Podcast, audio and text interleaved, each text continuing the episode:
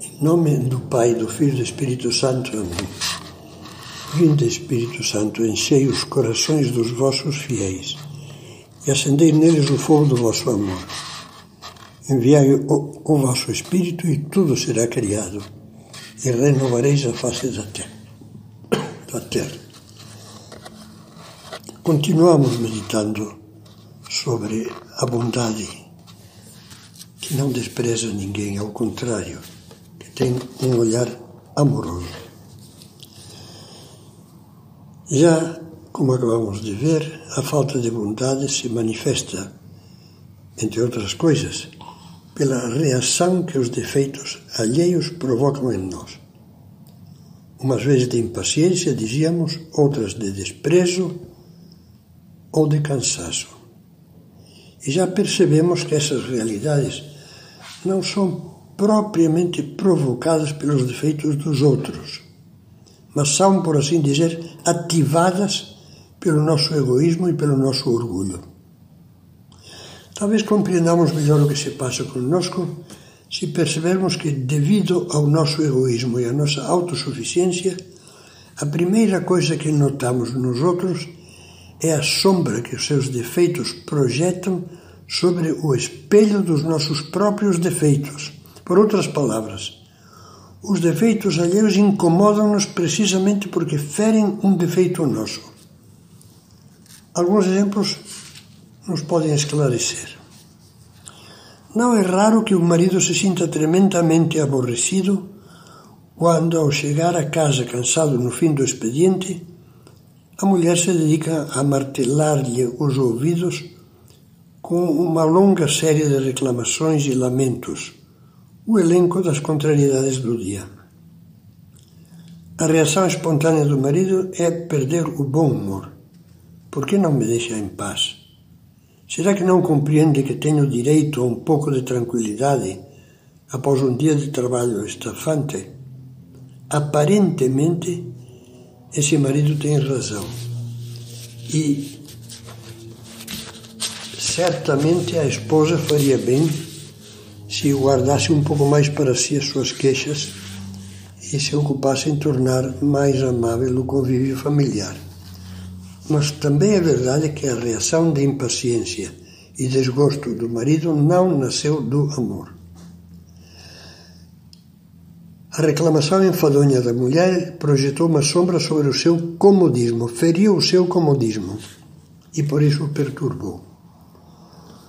Se fosse um homem de coração generoso, e a fraqueza da mulher, a fraqueza da mulher, perdão, se projetaria sobre o espelho de um amor compreensivo.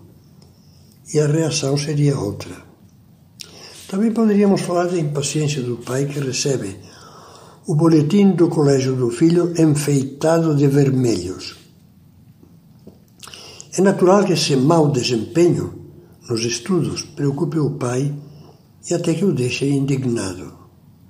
É lógico que tenha uma conversa menos suave com o filho, mas ao mesmo tempo seria muito bom que analisasse o seu coração e se perguntasse: Estou reagindo só por amor ao filho pelo seu bem? Ou porque me humilha que meu garoto seja dos últimos da classe? Isso projeta uma sombra no espelho da minha vaidade. Pode muito bem acontecer que o sentimento predominante seja este último. E então a impaciência é a reação de um defeito pessoal atingido.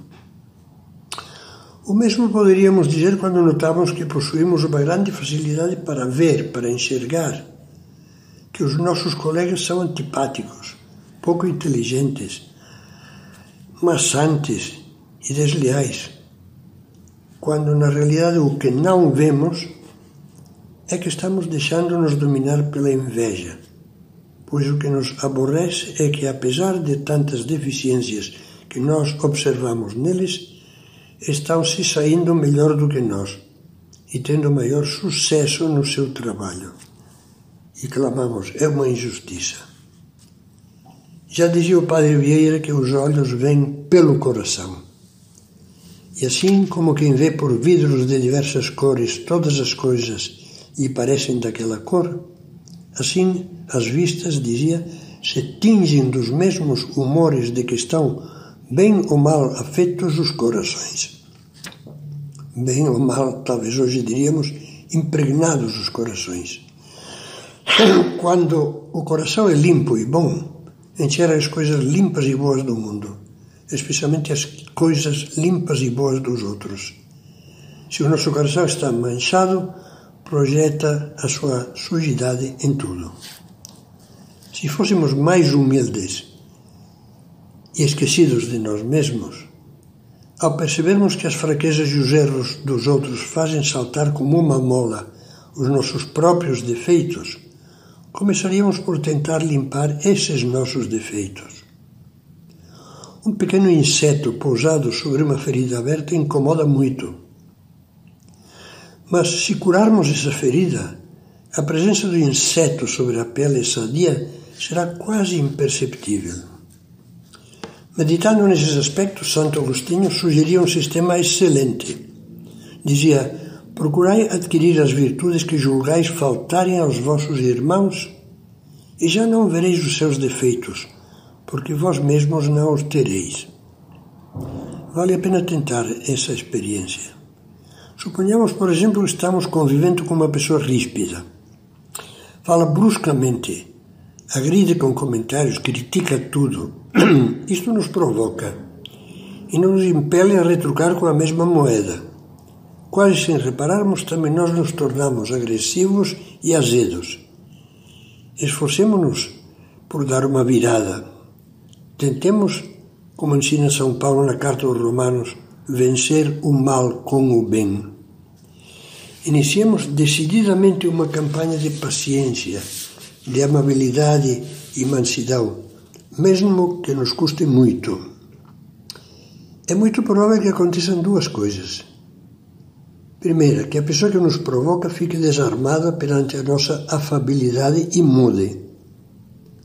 Segunda, que nós mesmos, com alma limpa de preocupações egoístas, venhamos a descobrir que aquela rispidez incompreensível outra coisa não era senão a amargura de alguém que não sentia reconhecido e valorizado o seu trabalho. Ou então era o queixume surdo de quem tinha ânsias de um pouco mais de atenção, de carinho que ninguém lhe dava. Uma vez feita essa constatação, já não veremos mais um defeito que aborrece, mas uma carência que com carinho procuraremos aliviar. Passaremos a olhar o problema com o calor aconchegante da bondade. Como dizia alguém, somente nos irritam os nossos defeitos as agulhadas impertinências dos outros são cutucões sobre os nossos defeitos, que Deus permite para que os vejamos melhor e nos decidamos a vencê-los.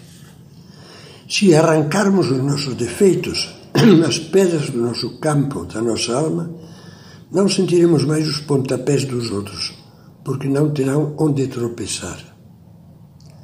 Se todos nós compreendêssemos estas verdades simples, haveria mais paz nas famílias em geral no convívio humano, e muitas desavenças crônicas abririam passagem a uma nova harmonia.